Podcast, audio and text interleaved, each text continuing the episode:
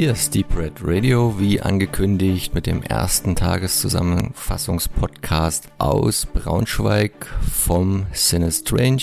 Wir haben den Dienstag, den Eröffnungstag, gut hinter uns gebracht. Mit wir meine ich zunächst einmal den David und meine Wenigkeit. Vier Filme standen auf dem Programm. Es waren auch schon ein paar bekannte Gesichter und auch ein paar berühmte Gesichter zugegen und wir steigen direkt ein in unsere kurze Tageszusammenfassung. Los ging es mit einem Featurefilm außerhalb des Wettbewerbs, der Prisoner X. Das ist eine kanadische Produktion vom indischstämmigen Regisseur Gaurav Seth. Der hat eine ganz interessante Vita, weil er hat zwar in Indien die Liebe fürs Kino entdeckt, aber jetzt ohne direkt auch für Bollywood tätig zu werden. Seine Anfänge liegen eher in Russland, bevor er dann später nach Kanada übersiedelte, dort ein paar Komödien drehte nach einigen Dokumentarfilmen und jetzt mit Prisoner X seine dritte Langfilm-Regiearbeit abliefert und das erste Mal so im fantastischen Genre. Das ist ein Film, der irgendwo sehr an die Arbeiten von Vincenzo Natali erinnert. Ein anderer kanadischer Regisseur, der dort immer mit relativ wenigen Mitteln, aber viel Kreativität, viel Gutes geschaffen hat in den letzten 20 Jahren.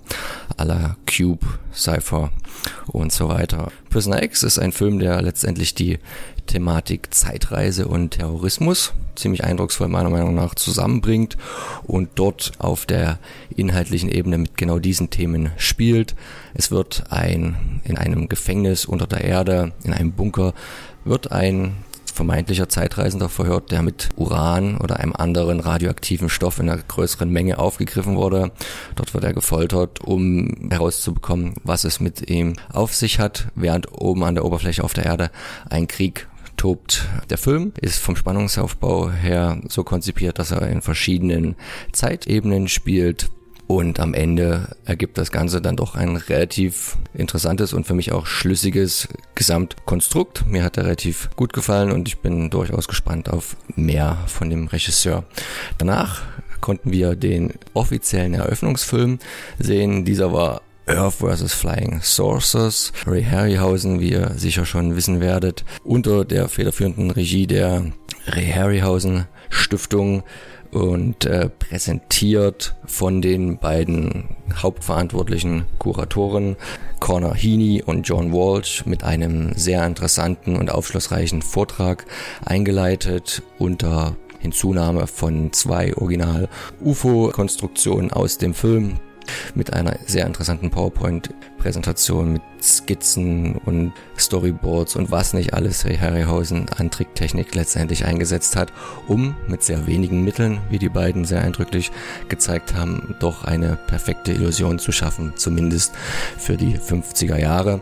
Die Fassung war eine, die in Europa so erstmalig aufgeführt wurde.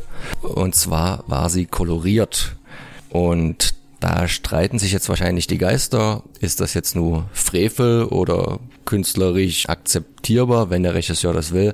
Da kann ich jetzt niemanden meine Meinung aufzwingen. Auf jeden Fall akzeptiere ich, dass äh, sehr gut dargelegt wurde, dass Ray Harryhausen die Filme auch damals in den 50er Jahren gerne in Farbe gedreht hätte, es aber einfach aus finanziellen Mitteln nicht möglich war und deswegen es ihm ein großes Anliegen gewesen ist, sie vor, ich glaube, knapp zehn Jahren mit nachzukolorieren. Und ich muss sagen, wenn man es mir jetzt nicht gesagt hätte und ich keine Ahnung von der Materie gehabt hätte, hätte ich es jetzt nicht gesehen, dass das jetzt ein nachkolorierter Streifen gewesen ist. Das Einzige, wo man es immer so ein bisschen merkt, ist so Feuer, Feuereffekte oder fließend Wasser, wo das vielleicht einfach nicht so richtig möglich ist.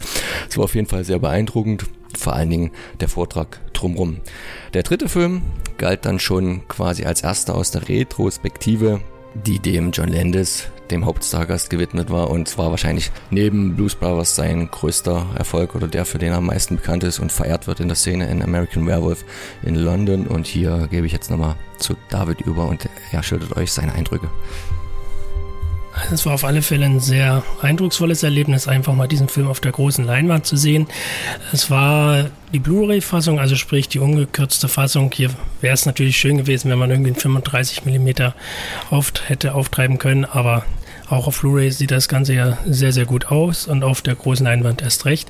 Was mich nach wie vor beeindruckt an diesem Film ist auch, wenn man überlegt, er ist jetzt genau 35 Jahre alt, äh, also die, diese Special Effects sind immer noch State of the Art. Also wenn man gerade überlegt, heutzutage wird ja fast alles digital gemacht. Wenn man sich da die Verwandlungsszene anschaut, das ist immer noch ein Augenöffner, wo man einfach, wenn man sich mit dem Film noch nicht so befasst hat, immer noch denkt, wie haben die das vor 35 Jahren eigentlich gemacht? Also das fand ich schier beeindruckend, aber auch sonst ist der Film nach wie vor ein großer Spaß, der sehr gut also Horror und Comedy auf einen Nenner bringt. Also so ist atmosphärisch, man hat Spannung, wenn die beiden Jungs da das erste Mal auf den Werwolf beziehungsweise auf den Werwolf treffen und der eine dann dadurch getötet wird und der andere halt langsam aber sicher in den Status des Werwolfs übergeht. Aber auch der Comedy-Aspekt kommt nicht zu kurz, auch wenn ich nach wie vor sage, der Film sollte jetzt doch erst ab 16 geguckt werden, also so wie er bei uns auch freigegeben ist. Also das ist sicherlich nicht John Landis familiärster Film, aber für Horrorfreunde auf alle Fälle ein großer Film, den man unbedingt gesehen haben muss. Dann gab es noch einen vierten Film, wie äh, Max am Anfang schon angekündigt hat, Eva S., die Nationalistin. Den haben wir uns dann aber nicht gegeben. Es ist halt Mitternachtskino und für den ersten Tag war es uns dann doch ein bisschen zu spät. Jo, das war so die Filmübersicht. Das Sin Strange ist ja aber auch dafür bekannt, äh, alte Freunde und Gesichter wiederzusehen. Als da wären die Fese Brothers und der Micha und der Ingo von der von der Sin Strange Redaktion, aber natürlich auch zum Beispiel der Ash von den Horrornächten aus dem Delfinpalast, Lars Johansen als der Magdeburger Kabarettist, der auch schon seit dem ersten Sin Strange äh, stetig dabei ist. Dann ist Markus Hage da, der Macher hinter dem Zombie-Magazin und auch Clemens Clemens Gerhardt von den Braunschweiger Filmfestival. Ja, die grüßen wir alle ganz lieb und wir hoffen, dass wir heute einige neue Gesichter auch zu Gesicht bekommen. Übrigens, ein Stargast ist auch schon da, der Luigi Cozzi, der heute unter anderem auch seinen Film präsentieren wird. Blood on Melly's Moon. Der läuft dann heute 22.30 Uhr. Heute ist generell Trashfilmnacht angesagt bei dem Cine Strange. Da hatten wir unter anderem The Key von Gedeon Burkhardt der neue Film. Dann gibt es Star Crash, Stern im Duell mit Karen Munro, die dann auch vor Ort sein wird. Barney the Killer Thing und als letztes der Litchi Hikery Club. Ja, es wird spannend und was wir davon gesehen haben, das berichten wir euch morgen.